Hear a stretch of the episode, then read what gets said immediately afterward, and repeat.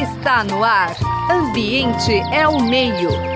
Uma conversa sobre as questões do nosso dia a dia. Ambiente é o meio. Olá, ouvintes da Rádio USP. O tema de hoje são as áreas reflorestadas da Mata Atlântica. Será que os mecanismos de restauração conseguem trazer aquela diversidade original das matas, né? E quem vai explicar um pouquinho do tema para gente é a bióloga né, e doutora pela Exalc da USP, Crislaine de Almeida. Crislaine, alegria tê-la aqui com a gente, conversando no programa Ambiente ao Meio. E comece falando um pouquinho da sua formação e trajetória profissional. Boa tarde, professor José e a todos os ouvintes. Me desculpem se eu me estender demais, eu gosto de falar. Eu sou, atualmente, eu sou professora de uma escola pública estadual em regime de período integral da cidade de Piracicaba e Paulo Luiz Valério, numa área rural até. E na minha trajetória, eu comecei fazendo biologia, é até porque eu gostava muito da área ambiental, então eu terminei o ensino, o ensino médio, já entrei na Exalc, e Aí no começo eu sempre gostei de fazer estágio, tal. Eu fiz estágio na parte de educação ambiental e depois eu vi que gostava também muito da parte de pesquisa. Então eu fui para um laboratório de pesquisa na área de restauração florestal já no meu terceiro ano de graduação. É, e aí eu fiz pesquisas, fiz iniciação científica e eu continuei o mestrado com um professor da UFSCar, professor Ricardo Vianney, da UFSCar de Araras, que foi também meu co-orientador, junto com o professor Pedro Brancaleão Nesalc. E aí eu fiz o mestrado com ele na UFSCar e continuei o doutorado com ele, mas aí na, na Exalc, que ele era professor associado. E também na área ambiental. No mestrado eu fiz bastante campo, eu fui dois anos para a área de restauração florestal, que foi na SOS Mata Atlântica, e no doutorado eu tentei continuar com o campo em uma área de floresta, já não era área de restauração, mas acabou não dando muito certo, questões técnicas, tive problemas no campo e tal. E aí eu fui trabalhar com um banco de dados também da SOS Mata Atlântica e de um professor que agora é professor da Exalc, é o professor Renato Lima. Então, assim, é, eu sempre estive trabalhando com muitas pessoas e Fiz pesquisa por muito tempo, trabalhei com pesquisa até agora, quando eu voltei a dar aula, né? Voltei para essa área da educação, que foi a primeira área que eu trabalhei lá no começo da graduação. Então, assim, resumidamente, foi, foi essa minha trajetória até aqui. Muito bem. O teu tema é fundamental e, embora a gente sempre comente aqui, traga dados, eu vou pedir para você falar um pouquinho como anda a situação da Mata Atlântica, né? E por que, que ela é tão importante? Sim, é, a Mata Atlântica ela é conhecida como um hotspot, né? Uma área que teve muito desmatamento por conta também da colonização do Brasil, da localização da Mata Atlântica. Então, historicamente, é uma região que foi sendo ocupada é, e teve todo esse histórico de desmatamento. As primeiras ações de restauração florestal, elas também foram na Mata Atlântica, mas assim, é, imagina que é uma ciência nova, restauração florestal. Um dos primeiros projetos foi a Floresta da Tijuca, no Rio de Janeiro, que foi restaurada, inclusive utilizando trabalho até um pouco escravo, né? Mas teve muita variedade e deu, deu certo. Mas assim, a restauração, como ela é uma ciência nova, ela começou é, sendo uma ciência de acertos e erros ao mesmo tempo. E foi sendo delineado, né, esses plantios, ah, tem que voltar à floresta, principalmente porque os locais ficavam sem água, aí era feito o replantio da floresta, sempre visando assim esse uso, poxa, como que a gente pode voltar esse serviço ambiental que a gente perdeu? Só que com o advento né, das universidades, pesquisas, foi tendo esse aprimoramento da restauração florestal e a gente começou a ter ONGs também mais preocupadas com o papel ambiental da, da Mata Atlântica. E com tudo isso, atualmente, se chegou à conclusão que a restauração florestal nem sempre vem sendo feita da forma correta, adequada, principalmente porque necessita de estudos, de métodos desenvolvidos, porque Mata Atlântica não é assim um local, vamos restaurar a Mata Atlântica e vai ser a mesma coisa em todas as áreas que tiveram a Mata Atlântica um dia. A gente tem formações dentro da Mata Atlântica que são diferentes. Tem a formação costeira, tem a floresta estacional, sub, de, de, até perdi aqui, semidecidual, tem a floresta de araucária. Então, tem formações e em cada local a gente tem características específicas, tem espécies específicas que dependem da condição ambiental daquele local. Então, a Mata Atlântica ela é um dos locais mais estudados, que tem mais pesquisa, mas mesmo assim o tema não se esgota, não se esgotou até agora, porque a gente ainda está buscando qual a melhor metodologia. É, uma das mais usadas é o plantio de mudas, mas e aí, a gente vai plantar sempre a mesma coisa em todos os lugares, que é o que vem sendo feito de uma certa forma, porque são as mudas mais fáceis de produzir? Então, Muito é... bem, você já está avançando aí no tema, isso é bom, né? Mas eu é. começo perguntando assim, para a gente tudo é mais ou menos a mesma coisa, então eu queria que você uhum. explicasse a diferença, por exemplo, entre reflorestamento e resta restauração ambiental. O reflorestamento era um termo que não é tão científico, mais utilizado para falar vamos plantar árvores em um local onde havia árvores. Então, assim, é, se eu estiver falando de reflorestamento, eu posso fazer ele plantando outras espécies que não são as nativas.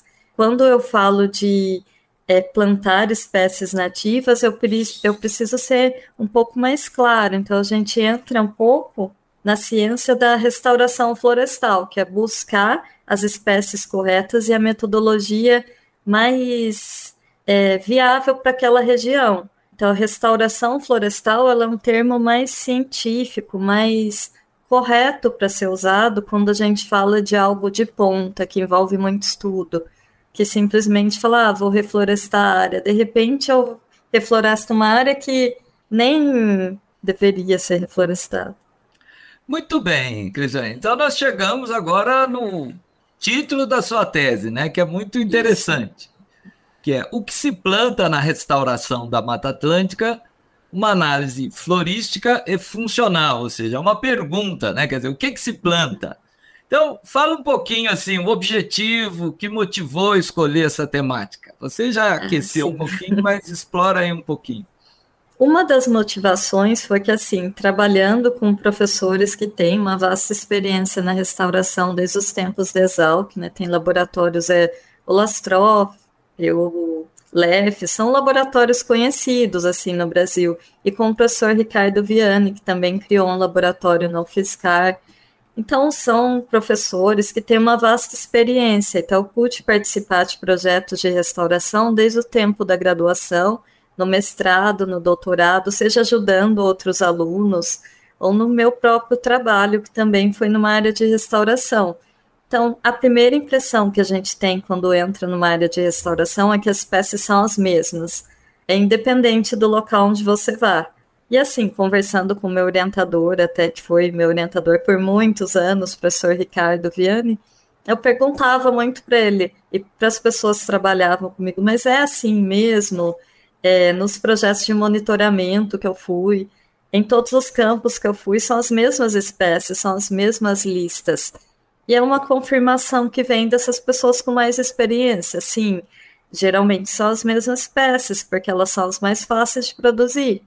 E aí, é, no doutorado, o professor Ricardo Vianney gostaria de explorar melhor esses dados. Ele tinha uma uma ponte assim com a SOS Mata Atlântica, a gente pediu autorização deles para usar, porque eles têm uma base muito antiga de projetos de restauração, é uma das maiores ONGs do Brasil, é, principalmente com a Mata Atlântica, e eles generosamente eles cederam esses dados é, de projetos de plantios de restauração, eram 1.073 plantios para poder analisar. E aí a ideia foi, mas como que a gente vai provar só olhando os plantios que, que é plantada a mesma coisa? Então teria que comparar com áreas de floresta. E aí entra o professor Renato Lima, que também tinha uma base muito grande, só que de remanescentes florestais. E a gente cruzou esses dados para conseguir a confirmação do que já era uma ideia de quem trabalha no meio, já era algo conhecido. Poxa, a gente fala, fala, mas tem que ser provado. E aí a confirmação veio fazendo o cruzamento desses dados. Isso. Então agora, quer dizer, você basicamente comparou né, a diversidade de áreas restauradas, né, com áreas, digamos, ainda originais, ou pelo menos que tivessem, né, menos menor degradação. Fala um pouquinho, eu vou perguntar assim, a conclusão que você chegou, você já falou um pouquinho que a diversidade é menor, né? Mas antes disso, quer dizer, conte a metodologia. Você já falou que é um processo Sim. bem de equipe, né? Mas quer dizer, inicialmente eu achei que você teve que ir para campo, aí você disse que apesar da sua grande experiência em campo, esse trabalho, na verdade, foi em banco de dados, inclusive para ter que sair do Brasil, né? Então fala um pouquinho dessa metodologia, são imagens de satélite, como é que é o processo? Ah, tá. Eu achava inicialmente, quando eu comecei a trabalhar com banco de dados, que, poxa, uma coisa simples, né? Você tem aí os bancos de dados, você cruza as informações e está tudo bem. Mas na verdade não é assim. A gente descobre no doutorado que as coisas não são tão fáceis como parecem, né? é o banco de dados dos plantios. Imagina que pessoas diferentes às vezes registraram informações diferentes. O nome das espécies ela está sempre mudando. Então, um estudo aponta que uma espécie que era aquela está dentro de um outro grupo. E aí foi registrado como uma, mas ela já é outra. Então, tem que fazer um pente fino nos dados, é, principalmente nesses dados dos plantios, né? fazer um pente fino se o nome das espécies mudou, em tudo isso. E aí, de novo, selecionar, na hora de selecionar os remanescentes florestais, eu tive que olhar um a um quais que tinham indícios visíveis de que tinha sofrido um distúrbio, porque se eu quero comparar com a composição original, eu não posso usar uma área de floresta que já sofreu muito distúrbio, porque a composição é diferente do original. Tem espécies que se dão melhor em floresta com distúrbio. Então, passar um pente fino também nesses dados de remanescente. Mas aí chega a ideia, poxa, para comparar. Então, em um dos capítulos da tese, a comparação ela é mais descritiva. Olha, olhando isso e olhando isso, a gente tem tanto de espécies dispersas por animais, tanto de espécies dispersas por vento. É diferente aqui no remanescente do que é no, na área de restauração. Mas aí, como que a gente vai criar grupos, tornar isso visível? precisariam de análises mais complicadas, é, no sentido análises multivariadas, que eu tinha dificuldade para fazer. Eu sabia o básico assim das análises, que é o que a gente aprende, o que a gente aplica sempre. E aí surgiu a chance de ir para os Estados Unidos antes da pandemia, num dos editais que a CAPES abre. Eu entrei em contato também com o suporte do meu orientador, com o professor é, Leighton Haight, que é lá da Universidade Virginia Tech, numa cidade bem pequenininha, Blacksburg. Ele tinha acabado de chegar nessa universidade, ele era pesquisador num centro de pesquisa. Ele foi muito solícito, não, você pode vir, o edital deu certo, eu consegui ir em dezembro de 2019. Ele me auxiliou desde montar código para fazer análise até aquela análise ficar certinha, essa imagem. Olha, a gente tem agrupamentos realmente separados para a restauração e para o remanescente florestal. Então foi assim um trabalho, é, aquela tentativa e erro. Estou fazendo as análises, não dá certo, eu tenho que aprimorar. E aí lá nesse intercâmbio eu consegui aprimorar, mas aí eu tive que voltar um pouco antes também, é, por conta da pandemia. Do nada a pandemia fechou tudo e de maio, que seria meu prazo, eu voltei em março, então tive que fazer meio rapidinho e fazendo a distância o professor Leighton me atendeu por Skype e foi assim o processo. É, não é brincadeira, né? Fazer pesquisa já dá trabalho. Nesse contexto pandêmico, né, ainda envolvendo dois países. Fale agora um pouquinho dos locais, que, que regiões do Brasil vocês trabalharam, né? E também essa dificuldade, eu acho, de conseguir, quer dizer, em áreas relativamente próximas, um remanescente e uma área de restauração, não é, Crislane? Assim, as regiões foram mais principalmente assim a maioria dos plantios, e aí entra também esse contexto da restauração, eles estão, estão no estado de São Paulo.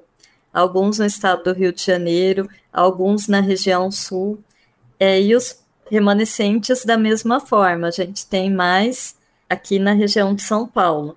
Então, assim, quando você procura informações sobre outras regiões do Brasil, é muito difícil. A gente ficou mais nessa localização mesmo, porque não tem dados.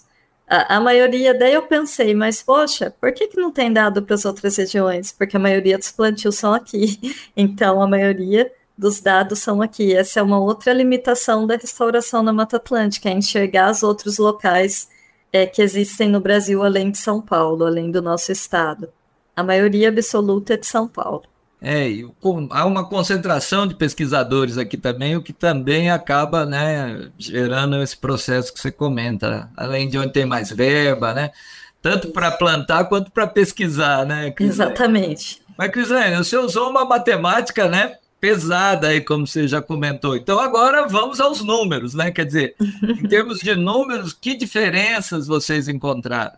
Olha, é, falando assim sobre o agrupamento, que foi o segundo capítulo, é, os agrupamentos eles não trazem um número, eles mostram assim o, o número da análise, ele não sai como um, algo que é visível, sai aquela análise que a gente vê que separou bem os grupos. Em relação aos números do primeiro capítulo, eu vou pegar aqui uma colinha para falar os números exatos da diferença, porque faz, eu defendi até no ano passado, né? A gente encontrou 423 espécies na restauração florestal, enquanto que na floresta são mais de mil espécies, então tem uma grande diferença no, no remanescente florestal. A restauração florestal ela teve uma proporção maior de espécies fixadoras de nitrogênio. É uma coisa boa, mas é porque são leguminosas, então a gente usa mais leguminosas na restauração florestal do que encontra nas florestas. Só tem uma estratégia para melhorar o solo. As espécies é, que a gente chama de espécies de restauração inicial, que são as pioneiras, elas apareceram mais nos plantios de restauração foram 67% contra 85% nos plantios, nos remanescentes. E as espécies dispersas por animais, elas também foram mais encontradas na floresta do que no remanescente. Então, assim, as florestas, os plantios, a gente tem um cenário de espécies, a maioria são espécies pioneiras, que são aquelas que vão morrer cedo para abrir espaço para as outras espécies, e de dispersão abiótica, então dispersão por vento, não são dispersas por animais. Esse é o cenário que a gente encontra, além desse agrupamento que é formado por outras análises que mostra que tem uma separação bem nítida entre o que é a restauração e o que é o remanescente. Ou seja, não dá para se confundir, né? Quer dizer, quando você usa uma metodologia rigorosa, facilmente você pode dizer, né, numa prova cega, né, se aquilo é uma área restaurada ou se é um remanescente. Exatamente. Agora, uma outra dúvida que eu tenho, Crislaine, é se entre os, as áreas de plantio também se repete, quer dizer, ou você. Então, a gente tem quase que aí um, uma homogeneização da, da, da, das espécies né, que, encontradas. Um cenário que foi bem observado é que se a gente comparar os três tipos de floresta que foram né, comparados na análise, a gente tem a floresta umbrófila densa, que é aquela do litoral, a floresta estacional semidecidual, que é a do interior, e a floresta de araucária. Elas têm uma separação bem, como eu posso dizer, forte, porque a floresta umbrófila densa ela é muito úmida. Então, as espécies que estão presentes lá a maioria, lógico, algumas espécies elas existem nos três, porque são aquelas espécies de transição, elas têm características que suportam os três tipos florestais. Mas como foi feito esse pente fino para selecionar áreas com menos distúrbio possível, a gente pode observar que elas têm uma separação bem nítida. As espécies que estão nos remanescentes são uma composição diferente. A floresta de araucária geralmente tem uma riqueza menor por conta de ser um local muito frio, então poucas espécies sobrevivem lá, é menos do que na floresta ombrófila densa. Agora, a floresta estacional semidecidual ela tem, que é aqui onde a gente está, é a floresta semidecidual, que é uma região com um clima bem marcado, clima frio, o clima quente, e as espécies elas precisam ter adaptação para lidar com essa variação. Então, não é nem tão úmido como a umbrófila, nem tão frio como a floresta de araucária. Então, tem sim uma separação bem distinta entre os três tipos de remanescente. E em relação às áreas restauradas, aí você já não tem uma diversidade. Uma, entre elas, por exemplo, você vai encontrar aquilo que você falou no começo. Exatamente. Basicamente, você encontra, em português claro, as mesmas árvores. É, tanto que é difícil só olhando uma lista, se alguém te der uma lista sem colocar o local, você saber, poxa, mas essa é uma lista da floresta ombrófila densa. Não, porque assim, mesmo dentro da floresta estacional, a gente tem uma diversidade muito grande. Às vezes, as espécies do plantio, elas não são a mesma, nem da estacional, que aqui do local que a gente está, porque é o que é mais fácil de produzir, infelizmente, essa é a realidade. É, e não é nem culpa dos viveiros, é o que eles conseguem coletar, o que eles conseguem produzir. Eu quero voltar um pouco a essa questão né, da, da, da falta de diversidade, as causas disso, mas antes, é, eu queria que você explorasse um pouquinho o seguinte: tá certo, eu não tenho muita diversidade, ou eu não tenho a mesma diversidade, mas ao pegar uma área que estava degradada e colocar Sim. mesmo que uma diversidade menor, isso não desencadeia um processo, sei lá, que aí vai atraindo passarinhos, vão atraindo insetos. Exatamente. E isso acaba ampliando, quer dizer, existe algum estudo que mostre isso, ou seja, que ao longo do tempo essas áreas restauradas, elas vão ampliando a sua diversidade? É, esse é um ponto muito importante, porque aqui a gente bateu assim na tecla, né? Olha, é, preciso mostrar que tem essa diferença, a gente sabe que tem, a gente viu que tem, mas essa é uma questão muito importante ser discutida, e sim, tem muitos estudos até quando a gente fala, olha, mas foi inserida uma diversidade baixa, mas dependendo do contexto daquela área de restauração, vamos dizer que o local em que ela está é cercado por outras áreas de floresta. Vão chegar com certeza outras espécies. É, elas vão conseguir ser dispersas. Ah, eu achei que tinha caído um pouquinho, perdão. Agora, se for um local muito degradado, sem nada perto, é assim, tá no meio do nada. Tem uma dificuldade para as espécies chegarem nesse local. Então, o que a gente vai colocar nele, talvez tenha uma possibilidade de chegarem ou pouquíssimas espécies que conseguem se dispersar a longa distância, ou em última análise não chegarem. Existem sim estudos indicando que chegam em outros locais, mas a gente nunca vai ter certeza. A restauração é uma ciência da incerteza. Nessa área, não... o Brasil vive numa era da incerteza, né? Assim. Bom, resumindo, então, quer dizer, eu posso dizer que sempre a mata em pé, sempre o remanescente é mais rico, né? Ou seja, é mais interessante eu não derrubar do que Exatamente. eu tentar restaurar. Por que, que, apesar da gente ter clareza disso, Crislane, a gente continua, né, derrubando. Quer dizer, agora eu queria que você falasse um pouquinho do ponto de vista das políticas públicas, né? Quer dizer, uhum. onde estão os gargalos? Aí um pouco você é tão novinha, mas já tem essa experiência, experiência de pesquisa, experiência de campo, né? Onde você vê aí essa dificuldade, primeiro para não derrubar, e o que, que uhum. pode ser feito, né, para melhorar, né, a diversidade das mudas, das plantas, das sementes, né? Olha, eu acredito que o principal ponto hoje, trabalhando com a educação, é a conscientização, é a população entender qual a importância da floresta. Porque, assim, pouco importa se eu tiver políticas públicas realmente rígidas, se as pessoas não tiverem uma consciência, se a consciência não mudar. Então, ah, do que adianta eu ter políticas que vão dar multas altíssimas se as pessoas acreditam que é melhor pagar essa multa do que deixar aquela área em pé. Então, é mais importante do que ter é, multas, do que ter esse tipo de política é a conscientização. Mas como que a gente vai conscientizar a população? Aí está a dificuldade, começando talvez na escola, com as crianças, falando da importância da floresta e divulgando mais os resultados da pesquisa, porque se os resultados ficarem confinados a artigo científico, pouca gente lê os artigos científicos em inglês, que são nas revistas mais conhecidas, conceituadas, que é onde a gente publica nosso trabalho.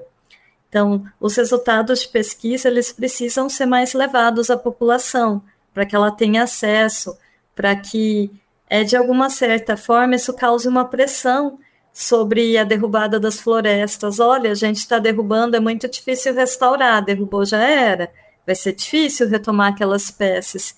De uma forma que não tem aquela ideia, não, é fácil de restaurar, a gente planta de novo, vai crescer, vai ficar bonito igual. Não, a chance de ficar bonito é muito difícil, a chance de ficar igual é quase impossível, a restauração é improvável, é incerta, é difícil. É possível, é muito possível, mas é melhor deixar o que está em pé do que depois que está em pé a gente pensar, não, mas agora eu vou voltar atrás, eu quero restaurar. Então, melhor é manter a floresta em pé e, caso precise restaurar, aplicar essa ciência de ponta que é a restauração. Muito bem, o programa Ambiente ao Meio de hoje teve o prazer de conversar com a bióloga, né, doutora pela Exalc, Crislaine Almeida, né? Os trabalhos técnicos do Gabriel Soares, a produção da Maria Beatriz Pascoal Pavan, nossa querida Bia. Crislaine, agradecemos muito e a palavra aí para você se despedir dos ouvintes da Rádio USP. Eu que agradeço, fico muito feliz pelo convite é, eu vejo que é um canal importante de divulgação científica é divulgação dos resultados que a gente tem para um público mais amplo que vai poder ouvir, seja tomando café, alguma coisa, e saber um pouquinho mais sobre restauração florestal. Então, muito obrigada pelo convite. Você acabou de ouvir Ambiente é o Meio. Produção e apresentação: José Marcelino e Marcelo Pereira. Música tema: Evandro Navarro. Sonoplastia: Mário Valdo Avelino. Ouça também este e outros programas em www www.ribeirão.usp.br.